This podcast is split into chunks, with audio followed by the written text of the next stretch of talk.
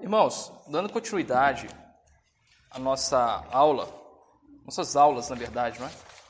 sobre textos mais obscuros, ou textos que são, vamos colocar assim, matrizes de potenciais heresias por parte de pessoas mal intencionadas ou até mesmo pessoas bem intencionadas que rejeitam a, a tradição bíblica, que rejeitam a tradição hermenêutica. Às vezes a gente fica irritado porque uma pessoa distorceu um autor que nós gostamos, um pensador, um teólogo, um filósofo. Mas é sempre bom lembrar que o livro mais distorcido, tanto extensiva quanto intensivamente, é a Bíblia. Não é verdade? Ou seja, toda heresia, de certo modo, começa por meio de uma escolha, por meio de uma repartição ou mesmo mutilação das Escrituras. O próprio termo heresia significa isso, né? Facção, partido, escolha. A partir do momento em que nós escolhemos uma parte da Bíblia em detrimento de outra, ignoramos, portanto, a sua unidade canônica, nós já estamos cometendo uma heresia. Então, toda heresia, de certo modo, ela é uma perversão da verdade. Nunca é a negação completa da verdade, porque se fosse assim, não atrairia ninguém. É, até mesmo nas ideologias, podemos dizer que são formas também de heresias, heresias políticas, religiões políticas, partem desse pressuposto. Contém um núcleo de verdade, um pequeno núcleo por vezes, momentos de verdade, num quadro de referência completamente falseado. Uma visão completamente falseada da realidade, mas com alguns pontos, né, alguns momentos de verdade. Então, o texto dessa noite, irmãos, eu peço que abram comigo, é um texto que eu, pelo menos, às vezes você tem contato com o pessoal mais esotérico, né? Eles sempre vão citar esse texto como uma forma de apontar para a questão de elementos sobrenaturais, não sobrenaturais que a Bíblia tem, obviamente, mas mitológicos ou esotéricos ou mesmo ocultistas dentro da Bíblia. O que é uma diferença, e não vem ao caso agora, entre ocultismo e esoterismo, tá, irmãos? E em resumo, bem resumo mesmo, ocultismo é sempre ligado a forças negras, demoníacas, vamos colocar assim, um termo bem genérico, né? a magia negra. Ocultismo sempre está ligado, portanto, a forças demoníacas. Esoterismo, embora nós saibamos que, claro, tudo aquilo que difere da Bíblia, em última análise, é demoníaco, é anticristão, mas não necessariamente lida diretamente com a questão demoníaca. Então, o pessoal que lida com essa gente, certamente já se deparou com isso. Está lá em Isaías, capítulo 34, verso 14. É claro que na tradução que nós utilizamos aqui, principalmente a ARA, ao meio da revista atualizada, a gente não vai poder perceber isso porque o João Ferreira optou por traduzir Lilith por coruja. Perdão, não é coruja não, por fantasmas. Coruja é logo em seguida. Nós vemos, na verdade, né, irmãos, vemos várias passagens na Escritura que vão aludir a elementos mitológicos. Inclusive, vai ser é, uma das falas que eu vou trazer aqui, partindo do Bavinck. A Bíblia, diferentemente do que pensamos, ela cita outros livros fora da Bíblia, os irmãos já sabem isso de cós salteado, inclusive livros que nós falamos que são pseudepígrafos, que são livros atribuídos a pessoas, né, o próprio nome, pseudepígrafos, atribuídos a um personagem, mas que não foi escrito por ele. O que é citado na Bíblia é o livro de Enoque. É, o nome diz Enoque, então a gente pensa que é o Enoque que foi trasladado lá no início de Gênesis, mas obviamente não foi escrito por ele. É um livro bem posterior. Então a Bíblia cita este livro pseudepígrafo lá no livro de Judas. Não quer dizer que a Bíblia diz que ele é inspirado, nem concorde com todo o seu conteúdo. Provérbios também cita a sabedoria de Amenemop, que é um livro é, egípcio, então, ou seja, nem é da religião de Israel, nem é da região de Israel, mas que, no entanto, foi integrado a palavra de Deus. Ou seja, aquele trecho, de certo modo, reflete a sabedoria de Deus. Não quer dizer que todo ele seja inspirado. Paulo cita é, Menandro, né? As más conversações corrompem os bons costumes, né? É um trecho uma comédia. Então Paulo cita comédia. Primeiro ou segundo Coríntios, não lembro agora, 16. Não quer dizer que Menandro seja um autor inspirado. Cita, é, esqueci agora o nome dele, Creanto, lá em Atos 17, quando fala, pois deles somos também geração. cita vários autores gregos, não quer dizer que eles sejam autores inspirados, mas que aquela frase, aquele verso citado é de fato verdade. E Deus integra isso na sua palavra. E não somente isso, né, irmãos? O próprio livro de Crônicas, por exemplo, é um livro que vai basear, sim, na história de Israel, mas sob a perspectiva da redenção. Ou seja, o seu objetivo ali, do redator, do escritor de crônicas, é mostrar o projeto de redenção de Deus ao longo das dinastias, principalmente a dinastia de Davi. Em especial porque o povo estava nessa época no exílio e não deveria esquecer que Deus guiou o seu povo e o guardou e o abençoou por meio da dinastia davídica, dinastia de Davi, incluída aí Salomão.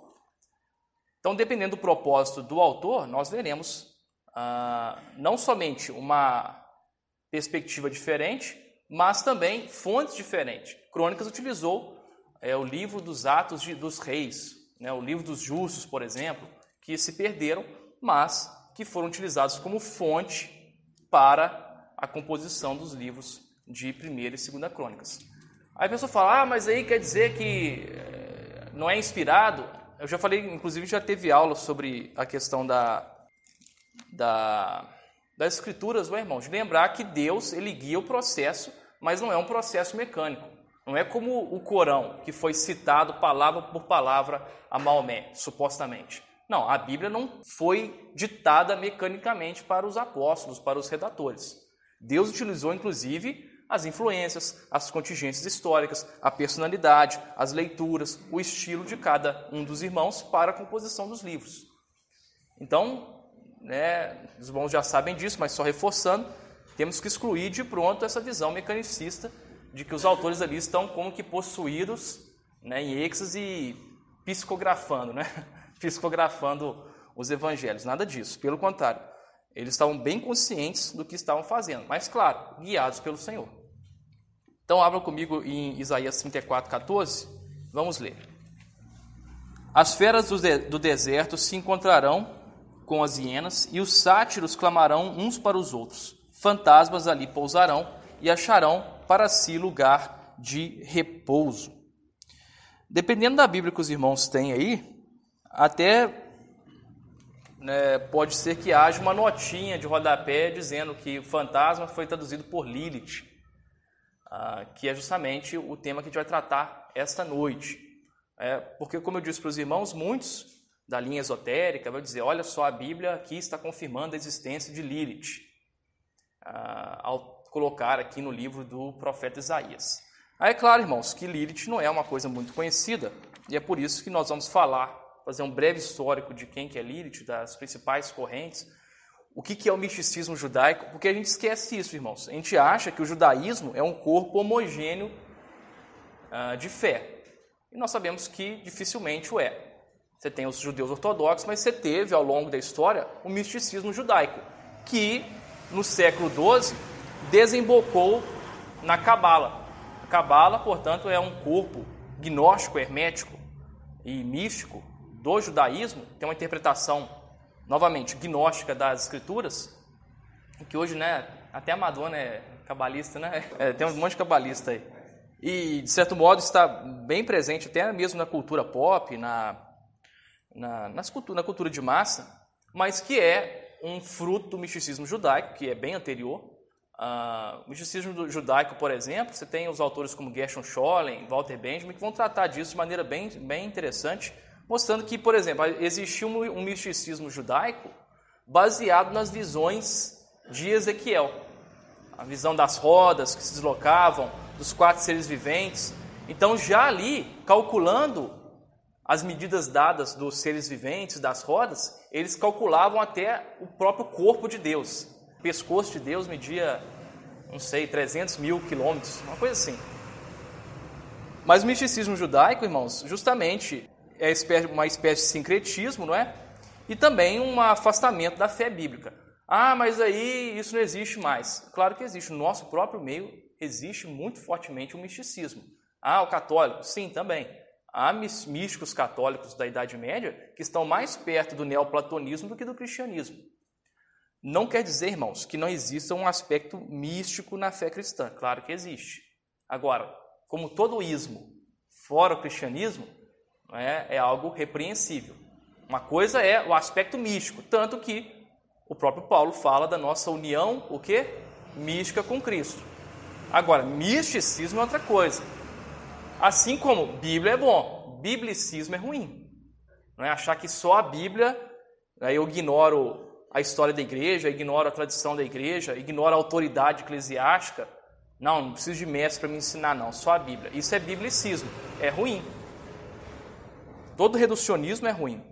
Então o misticismo está presente principalmente no meio evangelical. Há um livro que saiu agora do Bertu que chama Misticismo, uma análise bíblico-histórica. Vai mostrar, por exemplo, o Watchman Nee, esse pessoal que tenta mistura religião oriental com cristianismo, uma loucura. Então, irmãos, voltando a essa questão do misticismo, este misticismo, de certo modo, existia paralelamente à história da redenção. Basta lembrar, quando nós estudamos a história do Novo Testamento, dos grupos que existiam em Jerusalém e na Galiléia, na Judéia como um todo, à época de Jesus. A Bíblia não menciona, mas os essênios eram um grupo desse. Eu sempre cito para os irmãos. Os essênios foram uh, tornaram-se mais conhecidos por conta das descobertas do manuscrito do Mar Morto, uh, até mesmo da biblioteca de Nad Hamadan e Nad Hamad, Hamadan é muçulmano, uh, que descobriram escritos antigos falando sobre os essênios, sobre os outros cultos e movimentos espirituais daquela época. Os essênios, por exemplo, eles viam que o, o meio urbano havia se corrompido e eles se afastavam para fora das cidades. E se você quisesse se integrar, você recebia uma túnica branca, é, mostrando a pureza, a santidade, e uma pá para você cavar e fazer suas necessidades. É, e pronto, era isso. Ia para uma vida de isolamento, uma vida de ermitão. Os essênios não são citados na Bíblia, mas a arqueologia, história hoje tem um relato muito forte, muito pormenorizado das suas atividades. Viviam na época de Jesus. A Bíblia fala dos saduceus, não fala, irmãos? Os saduceus criam na vida eterna, na ressurreição? Não. Os fariseus criam.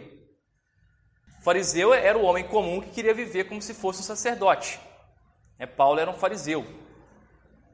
É, hoje é até difícil a gente falar fariseu, a gente já pensa logo numa pessoa hipócrita, que busca a justiça por si própria, né? mas fariseu era o homem que queria viver como um sacerdote, viver como se vivesse no templo e aplicava isso para sua vida. Os saduceus não, era a elite, era a classe dominante, a classe religiosa dominante daquela época.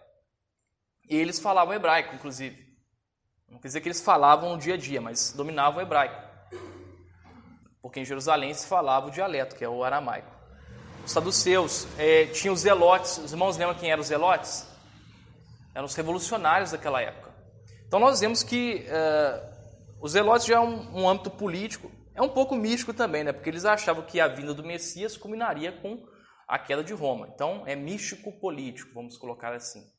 Mas acabei de citar os essênios, os saduceus, os fariseus, eram grupos místicos que viviam ali paralelamente, né? e às vezes até se é, defrontavam com o cristianismo. Fora, né, irmãos, sem contar aqui ah, o misticismo das religiões de mistério, não é? Eleusis na, no mundo greco-romano, ah, o misticismo romano e o misticismo oriental que vinha, né, importava, era importado, melhor dizendo, e acabava se mesclando com outras fontes e movimentos, e assim, muito provavelmente, deu origem ao gnosticismo. Então, é, o primeiro ponto que a gente tem que lembrar é isso, irmãos, que a história da revelação, a história da redenção, ela foi, claro, ela marchou, Deus guardou o seu povo, mas esse povo não viveu isoladamente em relação a outros povos, não é, irmãos? Pelo contrário, grande parte do problema do povo de Israel no Antigo Testamento era o que? O sincretismo. Era misturar-se com outras religiões era render culto a outros deuses. E não assim, ah, vou abandonar o Senhor e vou adorar Baal. Não, é tentar fundir os dois. Na verdade, o grande problema do ser humano é esse, né? o sincretismo. Não é o diálogo, é o sincretismo. Tentar juntar dois senhores, né? tentar dois polos que são irreconciliáveis, inconciliáveis, perdão. Então, o grande problema do Israel antigo era justamente isso, o sincretismo do culto. Os samaritanos é o exemplo máximo, são, são o exemplo máximo disso. Né? São um arquétipo disso. Mas aí, irmãos, novamente, o povo vivia, claro, guardado pelo Senhor, cuidado pelo Senhor, obedecendo ao Senhor, muitas vezes rejeitando certos contatos, inclusive comerciais, com os demais povos. Lembrando, por exemplo, que Deus, quando ordenou que o povo fizesse o seu altar, pediu, ordenou, no caso, para que fizessem de pedras toscas, porque Israel tinha, é, não tinha metalurgia desenvolvida, diferentemente dos demais povos cananeus, porque Deus não queria que eles ah, adotassem metalurgia, porque a metalurgia no mundo cananeu estava muito associado com a fabricação de ídolos. Não é verdade, irmãos? Em Êxodo 32, quando Arão, ouvindo o clamor do povo, recolhe o ouro e joga numa fundição, o que, que sai dali? Um bezerro de ouro. O texto, inclusive, é, é bem sugestivo, né? porque parece, dá a entender o seguinte: olha, a gente lançou o ouro aqui e magicamente saiu um bezerro, né? como se não houvesse um processo humano, como se fosse um milagre.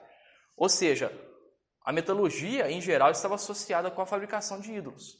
Então, muitas vezes, o povo nem sequer lidava com os demais povos por conta disso. Salomão é um exemplo muito claro. Salomão estabeleceu toda uma rede diplomática, inclusive para a construção do templo, mas depois ele se deixou enredar pelos deuses né, dos povos ao redor. E mais uma vez, para finalizar os exemplos, Baal e Moloque, principalmente Moloque, não é? Que é um deus ainda mais brutal pelos relatos bíblicos, porque exigia que os filhos fossem queimados, é justamente uma contaminação dos povos cananeus, os povos ali daquela região. Mas voltando, irmãos, o povo, embora devesse é, viver guiado pela lei do Senhor, não estava isolado, como nenhum povo está isolado não é verdade? Ainda mais numa região pequena como é Israel. Aqui no Brasil a gente é, vive, a gente fala e vive em termos continentais, não é, irmãos? Você ter contato com alguém da América Latina, você tem que, se você não morar na, nas fronteiras, praticamente tem que viajar horas de avião.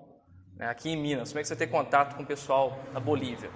É muito difícil. Agora, numa situação de Israel, cercado por todos os lados de povos, no mais das vezes, inimigos. Nessa fronteira porosa, não é igual hoje em dia, não é, irmãos? Hoje em dia, para você passar de uma fronteira a outra, você tem que apresentar documento, é uma coisa muito mais burocratizada. Não era antigamente, não existia nesse sentido. Fronteiras eram fronteiras naturais. Era o rio, era a montanha, era um marco no máximo, não era uma fronteira militarizada. Então é óbvio que essas relações vai, de certo modo, vão, de certo modo, refletir-se na própria mentalidade, no próprio discurso e, portanto, na própria escritura do povo de Israel. É por isso que várias vezes nós vemos menções a monstros e a mitologia, mitologias no caso, não é? Cananeias, sumerianas ou sumérias, babilônicas e mesmo acadianas. Nós vemos, por exemplo, Jó citando Mot, que é um deus da morte, se não me engano, dos amorreus. Nós vemos uh, os profetas citando Tiamat. Né? Quem lembra da caverna do dragão lembra do Tiamat. Né? O Tiamat é, do, é da mitologia babilônica, que era um dragão de sete cabeças mesmo, né? a mãe dos deuses no, na cosmogonia, na formação do mundo, que depois foi morta por Marduk, e com metade, então fez tipo um filete de peixe assim, com metade superior construiu o céu e com metade inferior construiu a terra. Ah, cita Leviatã, o Behemoth, mais qual que cita? vou lembrar daqui a pouquinho para os irmãos. Mas cita os monstros marinhos que povoavam a consciência daqueles povos, o imaginário dos povos. Mas quer dizer, irmãos, que a Bíblia acredita nesses monstros mitológicos? O que os irmãos acham? A Bíblia crê nesses monstros mitológicos? Os profetas criam nesses monstros mitológicos quando citavam? Não. Aí que entra a questão. Então, por que, que citavam? Irmãos, aí nós vamos entrar numa questão que eu queria até começar a esclarecer hoje, que a gente precisa ter bastante na nossa mente, até para entendermos é, os dois primeiros pilares da cosmovisão reformada: criação, queda e redenção, na verdade. Então, os três pilares dos quatro da cosmovisão reformada. Embora haja continuidades entre a criação e a redenção, pulando aqui a queda, há também descontinuidades, não é verdade? Mas quando o evangelho veio no mundo, por meio de Cristo Jesus, na plenitude dos tempos, existia um mundo ou não, irmãos? Claro. Inclusive, o evangelho se aproveitou, claro, pela providência de Deus, deste mundo que já estava formado. Os irmãos lembram daquela frase, né? Toda estrada leva a Roma, todo caminho leva a Roma? Porque, de fato, os romanos estabeleceram uma rede de estradas que ligava toda, vamos colocar assim, toda a Europa, o que conhecemos hoje por Europa, a Roma. E, claro, isso foi essencial para a própria dispersão do Evangelho.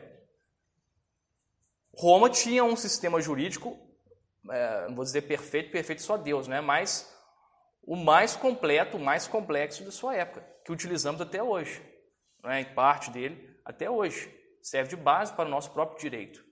Isso também serviu, inclusive, no início do Evangelho, para a preservação e para a ordem que garantiu a dispersão, a difusão do Evangelho. Na mesma época, nós tínhamos a Pax Romana, ou seja, Roma vivia um período de paz, prosperidade, um período de calma, não estava mais na época da conquista, ou naquele momento não estava em época de conquista e expansão, o que garantiu também a expansão do evangelho. Justamente por estar em paz, tranquilidade, as pessoas começavam a ter uma sede espiritual, não é, irmãos? Estava preocupado com questões espirituais, não estava preocupado mais em morrer de fome e, e morrer na guerra. Então, justamente essa fome espiritual e nós vemos isso pela multiplicação, inclusive de movimentos espirituais que eu citei daquela época, também uh, foi um dos traços da providência de Deus para a difusão do Evangelho.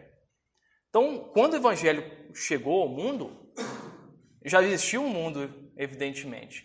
E quando nós falamos de teologia da cultura, falamos inclusive dos choques e embates do cristianismo com o judaísmo, não é verdade?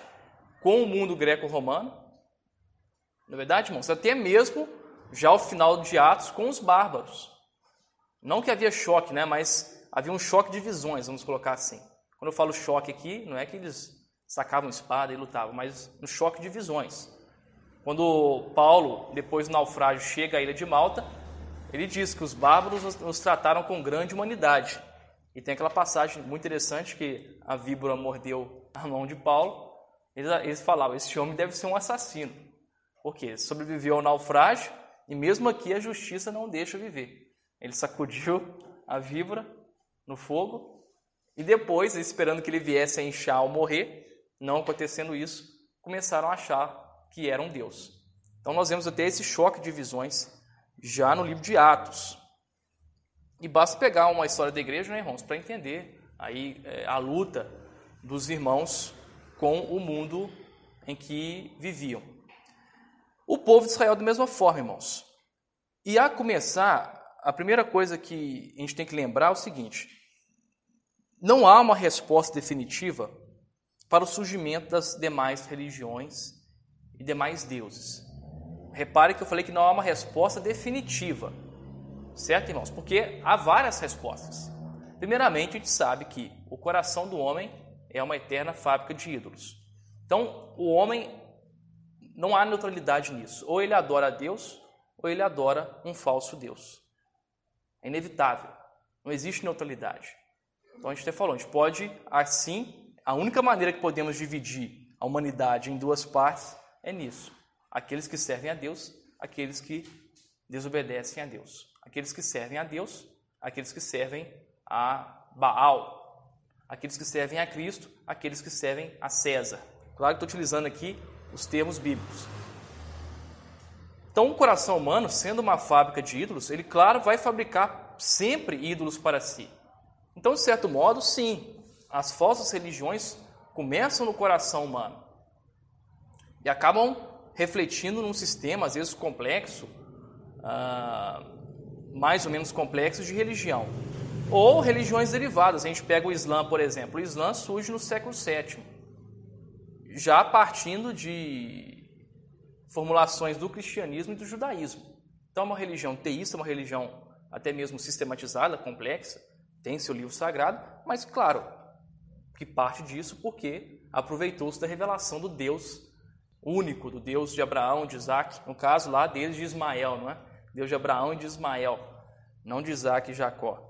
Deus de Abraão e de Ismael, mas o Deus de Abraão. Tanto que a gente pode falar em religiões abraâmicas nesse sentido, né? que todos os três, cristianismo, judaísmo e islamismo, remetem-se como descendentes espirituais de Abraão. Mas o segundo ponto, se a gente for lá em, em Salmo 115, o segundo ponto, uma segunda explicação, que nos serve também de ensino versículo 3 ao 9.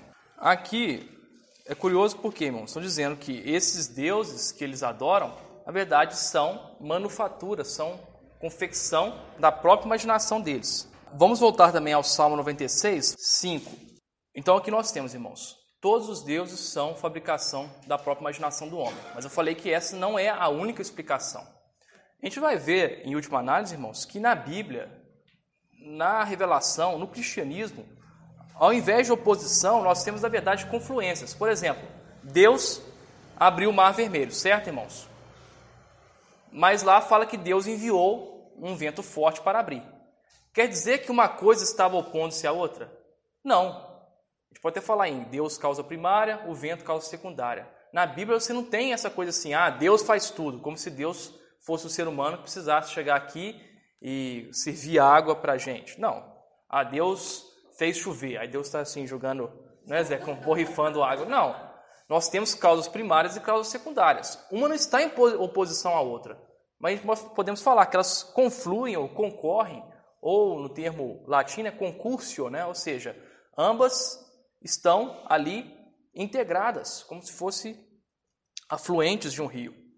Em Jó nós vemos três dessas confluências. Você tem Satanás, por vez, o vento, no caso, o vento que derrubou, o Ciro que derrubou a casa onde estavam os filhos de Jó, e o próprio Deus que permitiu. Não é verdade? Então, Deus permitiu, Satanás foi tentar a vida de Jó, foi prejudicar a vida de Jó, e um vento forte uh, derrubou. Por que estou dizendo isso? Porque na Bíblia, é, igual eu falei, nós temos aqui três, pelo menos três explicações. O que não quer dizer que uma rejeita a outra. Às vezes pode ser uma junto com a outra. Três vertentes concorrendo para um único fim. Vamos agora em Deuteronômio, capítulo 32, verso 17. O que, que está dizendo? Ofereceram sacrifícios a demônios. Alguém pode perguntar então, então quer dizer que todo Deus falso é demônio? Pode ser que sim, pode ser que não. Né? Há uma passagem em Salmo, se não me engano, que diz: os deuses das nações são demônios. Inclusive, a patrística, né, a... os pais da igreja, eles tinham uma teoria interessante que é o seguinte: uh, por vezes, eles viam similaridades entre, por exemplo, o nascimento, o relato narrativo do nascimento de Jesus e um mito, por exemplo. Ah, isso aqui aconteceu também. Apareceu uma estrela para guiar os magos, né, os sábios. E aqui está em Jesus também. Inclusive, esse pessoal neo-ateu gosta de citar. Tem até um documentário, Zeitgeist, né, que fala disso, que é muito erro, inclusive histórico, ali de simbologia. Mas eles querem encontrar similaridades entre Jesus, entre as narrativas do Evangelho em geral, e os mitos. Para mostrar que Jesus é simplesmente uma atualização não é, dos mitos antigos. Aí os pais da igreja diziam o seguinte: olha, é porque o demônio, conhecendo as escrituras, porque ele conhece de fato, não é? Sabendo como Jesus nasceria, quando e onde, quando não, né? Mas onde, ah, plantou essas falsas pistas para enganar os povos e eles não se converterem ao Senhor, para achar que Jesus de fato é somente mais uma imitação, uma atualização dos mitos. Né? Ou seja, eles colocavam que o diabo fez isso, né? vendo futuramente aconteceria, previu e confundiu os povos já agora. Ah, aí que é uma questão, não é, irmãos? Porque, de fato, embora o cristianismo, podemos falar o seguinte, exista dentro da fé cristã alguns elementos que você pode encontrar similaridades entre outras religiões, por exemplo, a ideia de expiação. Ah, às vezes, umas tribos têm a ideia de um Deus único, às vezes têm a ideia de sacrifício para redimir pessoas que caíram. Uma coisa aí que entra também, a própria percepção do Tolkien e do próprio C.S. Lewis, dizendo o seguinte: Cristo é o, é o mito, entre aspas, verdadeiro. Porque todos esses mitos anteriores são simples sinalizações do anseio do homem por um redentor. E Cristo é a concretização, a realização de todos esses mitos. E de fato é verdade, irmãos. O coração do homem, de certo modo, obscurecido pelo pecado, manchado e distorcido pelo pecado, ainda assim ele almejou a eternidade. Não é verdade? Ele almejou a eternidade. O que não quer dizer também que o homem, mesmo com seu coração obscurecido, não tenha visto algumas partículas de verdade. O próprio Calvino fala, mesmo os ímpios, principalmente os filósofos, que eram homens brilhantes, o Calvino utiliza uma, uma metáfora muito interessante, eles viram pedaços da verdade como o homem que está andando num campo, né, sem iluminação elétrica, num campo à noite, no bosque, caso você queira, de repente vem um relâmpago, ele vê tudo ali e um segundo depois está novamente imerso nas trevas. De fato, muitos desses homens viram vislumbres, tá, irmãos? É o termo que eu estou enfatizando: vislumbres. Viram pequenos sinais, indicações daquilo que seria revelado plenamente no Evangelho.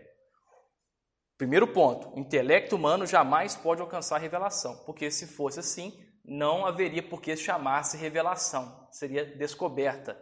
A revelação é um produto da graça de Deus. Principalmente hoje em dia, as pessoas acham que a Bíblia é simplesmente um adiantamento daquilo que o homem chegaria, por seu próprio raciocínio, a conhecer. Não. Revelação não é somente um tipo de conhecimento distinto, mas é a fundação do nosso próprio conhecimento. É o que João fala, que a luz, que é Cristo, brilha sobre todo homem. Ou seja, a própria intelecção, a própria cognição humana é, em última análise, bondade de Deus. Toda autoconsciência é um brilho, um pequeno brilho, uma luz do Logos divino, que é o próprio Senhor Jesus Cristo. Então, primeiramente, as religiões, em última análise, vêm da própria idolatria do ser humano. Segundo, vem de próprios demônios também, isso de fato é. E como eu disse, uma coisa pode influenciar a outra, irmãos. O demônio pode levar o homem, no seu orgulho, a criar uma religião. A gente vê isso já nos relatos iniciais de Gênesis quando Nimrod, que era um caçador, quando falam caçador perante o Senhor, não quer dizer que ele andava sob a face de Deus, não, quer dizer que ele afrontava Deus. E alguns dizem que era um caçador, inclusive, de homens. Né? O esporte dele era caçar homens. Ah, então, era um tirano que começa a fundar Babel e possivelmente o próprio sistema religioso, que é a religião de Babilônia, a religião dos mistérios, como está lá em Apocalipse, não é? Então, o que isso quer dizer? Podemos aí seguramente falar que o próprio demônio, os próprios demônios, forçam e alimentam e estimulam o orgulho humano para a criação de ídolos. E há outro fator, que é um fator mais histórico, que também não precisa ser rejeitado, que na história da igreja, na história medieval, ficou conhecido como everismo. É, everismo porque o proponente se chamava Evêmero, agora não vou lembrar o nome dele. O evemerismo é o seguinte: existiam personagens históricos verdadeiros que fizeram grandes feitos e assim passaram a ser divinizados. Ou seja, a mitologia, em última análise, seria uma alegorização, um revestimento simbólico de acontecimentos históricos. Por exemplo, irmãos, Hércules, quem viu lá o a série O Hércules, né? a Xena e o Hércules, passava na, na SBT. É, o Hércules, por exemplo, muito possivelmente foi de fato um herói de guerra, um sujeito meio troglodita, né? muito forte, que ah, se tornou uma lenda. Né? Em inglês tem até um termo interessante, né? A legend, uma que seria de fato uma figura exaltada, não necessariamente um mito, uma, um falseamento. Então ele se tornou uma lenda, pessoa que foi exaltada e, ao longo do tempo, sendo cada vez mais exaltado, se tornou uma divindade. Eu tenho quase certeza que ele se chama Evêmero mesmo. Esse teólogo propôs o seguinte, por exemplo, Alexandre o Grande conquistou ali a Macedônia, conquistou a Grécia, ele não era grego, ele era macedônio, e chegou até a Índia. E eles falam o seguinte: Baco ou Dionísio, deus do vinho, deus também do delírio, do êxtase, dizem que foi importado da Índia. Então Evêmero dizia o seguinte: quando Alexandre chegou na Índia, ele introduziu seu próprio culto, porque de fato Alexandre ele adotou um costume dos déspotas orientais, que era a proxenesis, né? Proxenesis, que era curvar-se perante ele em adoração. No caso, isso não era um costume ocidental, ele adotou isso dos déspotas orientais. A pessoa tinha que curvar-se, adorar o imperador, o tirano, o líder. Então ele introduziu o seu próprio culto, e aí esse culto foi transmutado no culto a Dionísio. Né? A Réia, mãe de Zeus, também veio do Oriente. Então, ou seja, eram elementos históricos que passaram depois com a transformação e se tornaram mitologias. Então, essas três versões aqui, iniciais, existem várias outras versões, tá, irmão? Estou dizendo aqui numa visão cristã ortodoxa. Você perguntar para um cientista da religião, ele vai oferecer várias outras visões aí diferentes, né? Uma visão antropológica, sociológica, cultural, não importa. Estou dizendo aqui uma visão bíblica ortodoxa. Essas três visões não são opostas, mas se convergem. Aí, para a gente encerrar hoje essa simples abordagem, nós vemos já no início de Gênesis que o autor, Moisés, está, obviamente, num contexto pagão. Moisés foi criado nas cortes egípcias, né? Nas casas egípcias. Então ele tinha um conhecimento, obviamente, de toda a cosmogonia, toda a mitologia egípcia. Estava andando entre povos idólatros, amorreus, jebuseus e tudo mais. E ele começa aquilo que hoje os teólogos chamam de desmitologização. Ele começa mostrando o seguinte: que o céu e a terra não são deuses. Não tem lá na mitologia grega, na cosmogonia grega, Gaia e Urano, e Uranus ou Urano, respectivamente, terra e céu? É Gaia, terra, Urano, céu. Nas culturas, principalmente babilônicas, principalmente do contexto em que Abraão veio, não se adorava o sol, a lua e seus exércitos, ou seja, as estrelas. Até hoje, não é, irmãos? O pessoal fala a culpa é das estrelas. O livro de Colossenses mostra justamente isso. O povo retomando uma visão protognóstica, então não é retomando, né, mas fundando uma visão protognóstica que achava que existiam entidades angelicais, então era uma mistura entre cultos de mistério com misticismo judaico, criaturas angelicais que dominavam planetas e por meio deles dominavam o destino dos homens. Então Paulo vai literalmente refutar isso mostrando a soberania e a plenitude de Cristo dizendo que nele habita corporalmente a plenitude da divindade. Para o gnóstico, isso é a pior coisa do mundo. Por quê? O pleroma, traduzido por plenitude, é justamente aquele Deus inalcançável. Nós devemos, por meio da sese, da elevação, do misticismo, não importa, é, ascender até chegar a ele. E o corpo, portanto, é ruim. Eu tenho que me, de, é, me livrar, me desfazer do corpo para chegar ao pleroma. Aí vem Paulo e fala: pois nele habita corporalmente, né, somáticos, corporalmente, o corpo, a plenitude, o pleroma da divindade. Para o gnóstico, isso é a pior coisa do mundo. Está justamente invertendo e destruindo o sistema gnóstico. Então nós vemos como essas linhas místicas, elas estão ali andando paralelamente à, à história da igreja, e a gente pode até falar, irmão, de maneira geral, que a história do cristianismo caminha paralelamente à história do gnosticismo. Sempre fala isso, não é? Eu falei na aula passada, o autossoterismo e o heterossoterismo. O misticismo uh, gnóstico aparece nos cátaros, não é verdade? Na Idade Média, nos nicolaítas, na época de João no Apocalipse, nos simonitas, que dizem ter vindo do, de Simão o Mago, hoje em dia no transhumanismo. Mas Moisés diz o seguinte: que Deus colocou, estendeu o céu. Então o céu para Moisés é uma simples tenda que Deus estende. Não é um Deus, a qual devemos suplicar. Não é verdade? Não é uma divindade que rege a nossa vida, não, ela é a simples cobertura de uma tenda. E aí depois ele fala que Deus colocou os luminares.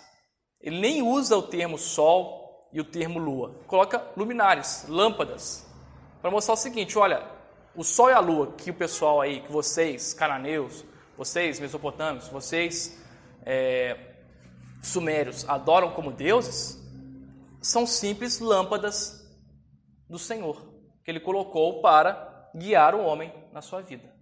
O pessoal fala da mãe natureza, não é? Ah, o templo da mãe da natureza. Ele fala, o templo da sua mãe é o estrado do pé do meu pai. Ou seja, porque a terra é o estrado dos pés do Senhor. Isso é interessante, não é, irmãos? Porque, de fato, o pessoal acha muito bonito, ah, a natureza. Mas espera aí, você deixa-se ao furor da própria natureza. O pessoal esquece que natureza é tsunami, pragas, peste, gripe, peste bubônica. Ou seja, o próprio povo de Israel, ele se acende, se exalta acima da natureza. Porque quando Moisés fala isso, que Deus colocou a lua e o sol como luminares, ele está mostrando o seguinte, que Deus é o ser que está acima do próprio universo. Então o universo não é a fronteira final do ser humano. O ser humano de certo modo, está além do universo, por quê? Porque ele entra numa relação pessoal com o próprio Deus que criou o universo. O ser humano, o seu destino final não é a história, porque ele entra em contato com um Deus que é eterno e que funda e ordena e rege a própria história. Então, o capítulo 1 de Gênesis mostra isso, que Deus primeiro cria as coisas por meio da ordem e da separação. Não tem nada a ver aqui com criação por meio do caos. lembro que eu peguei um livro de uma pessoa para ler, é, sobre criação, né, sobre literatura, criação, literatura e teologia. Falar, ah, Deus criou do caos, já fechei o livro já. Por quê? É, a Bíblia é bem clara que Deus criou, inclusive, é até um clichê repetir isso, né, irmãos? Deus fez o mundo ex nihilo, não é? Ou seja, a partir do nada. Não há, como no demiurgo platônico, uma matéria pré-existente que tem de ser moldada e assim criar o mundo. Deus não cria do caos, como todas as demais cosmogonias. Isso é interessante por quê? Porque vai mostrar e vai levar a uma própria compreensão social diferente, irmãos. Se o mundo veio do caos, o caos é a origem de todas as coisas, é a fonte de todas as coisas, inclusive é a matriz, é a energia de todas as coisas.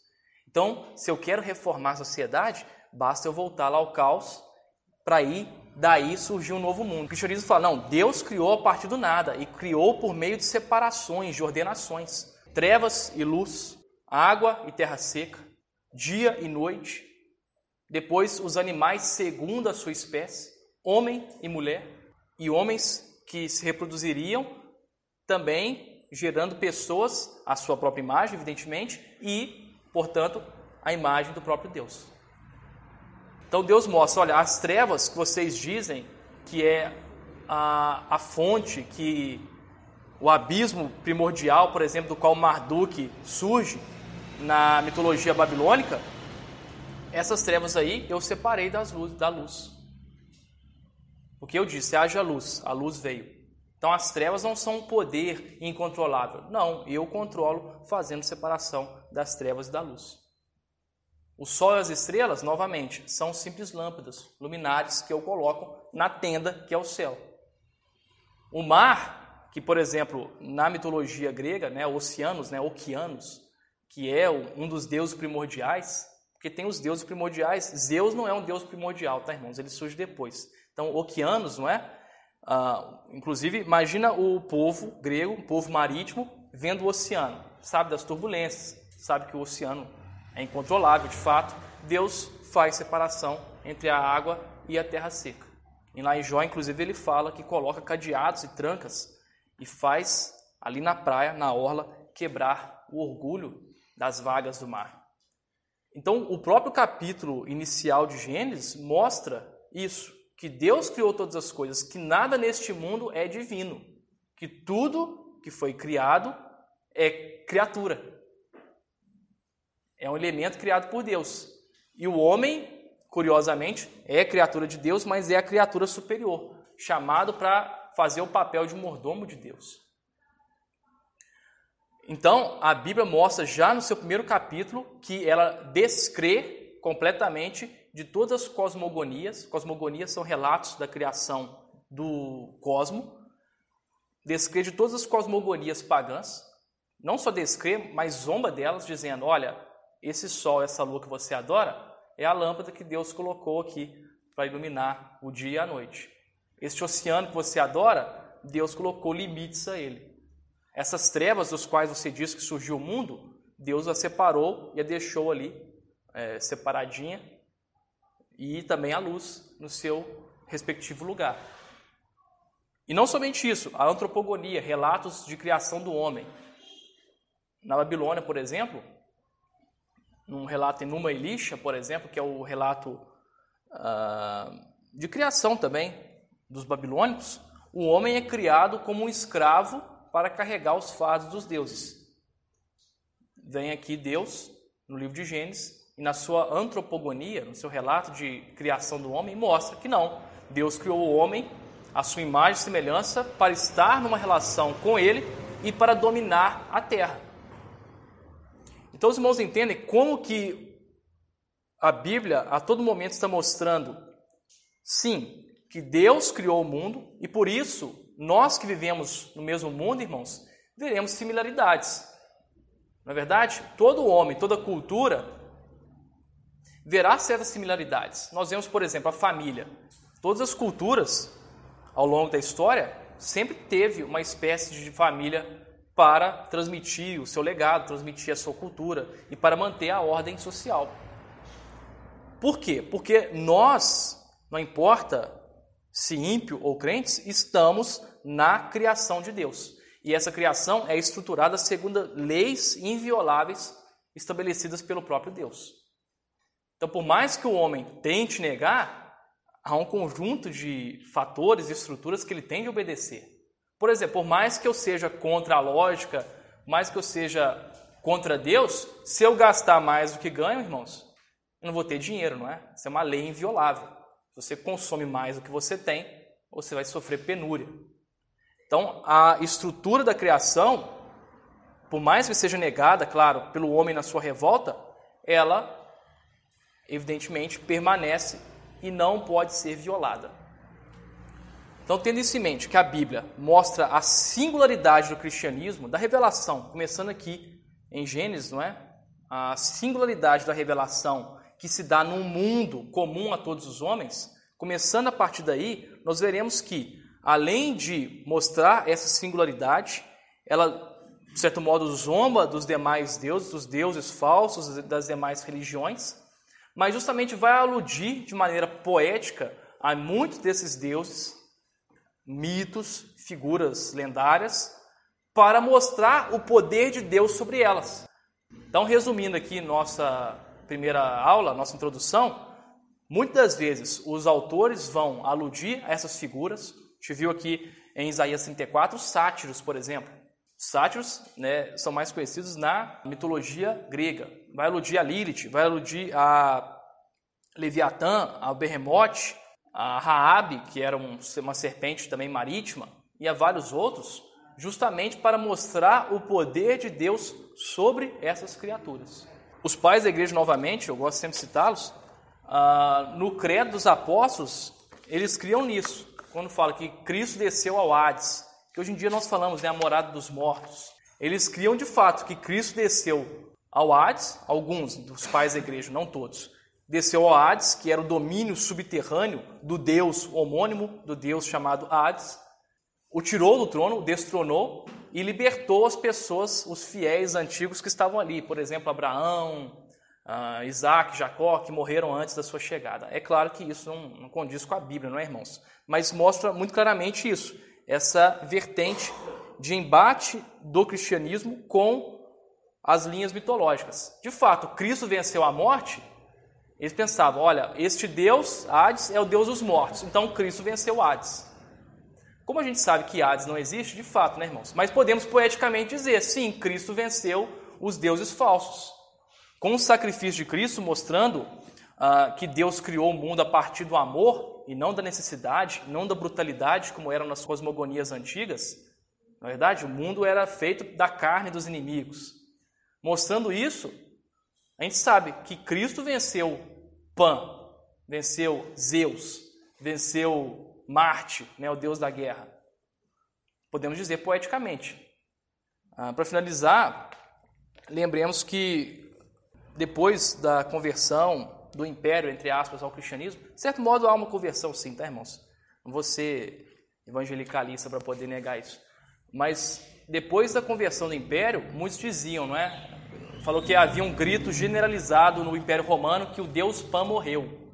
Né? O nome Pan é curioso porque pode significar tudo em grego, né? Pan significa tudo, todo, totalidade, mas era também um sátiro, não é? O deus Pan, o deus das florestas. Então, uh, muitos intérpretes entendem isso dessa forma. Com o cristianismo, o paganismo morre. E de fato, irmãos, hoje em dia o paganismo, a não ser com uma forma exótica de crença, mas é uma crença já morta. Você não tem uma civilização pagã no sentido estrito do termo. Então é isso, irmãos. Essa foi uma introdução. Quem tem curiosidade para saber essas figuras mitológicas, eu li esse livro aqui no meus idos de graduação. Lilith, a Lua Negra, Roberto Sicuteri. Uma visão assim meio psicanalítica da, da Lilith, mas interessante porque conta a história das narrativas sobre Lilith. Mas vamos orar ao Senhor. Senhor Deus Eterno Pai, nós te agradecemos por tudo, porque o Senhor é bom, porque o Senhor demonstra seu poder, ó Deus, sobre todas as coisas, porque sabemos, ó Deus, que todas as coisas hão de convergir em Cristo Jesus, tanto as do céu quanto as da terra. Pedimos que o Senhor possa levar em paz e segurança neste momento, nos guardando e nos trazendo aqui no domingo em paz e segurança também, em nome de Jesus Cristo. Amém.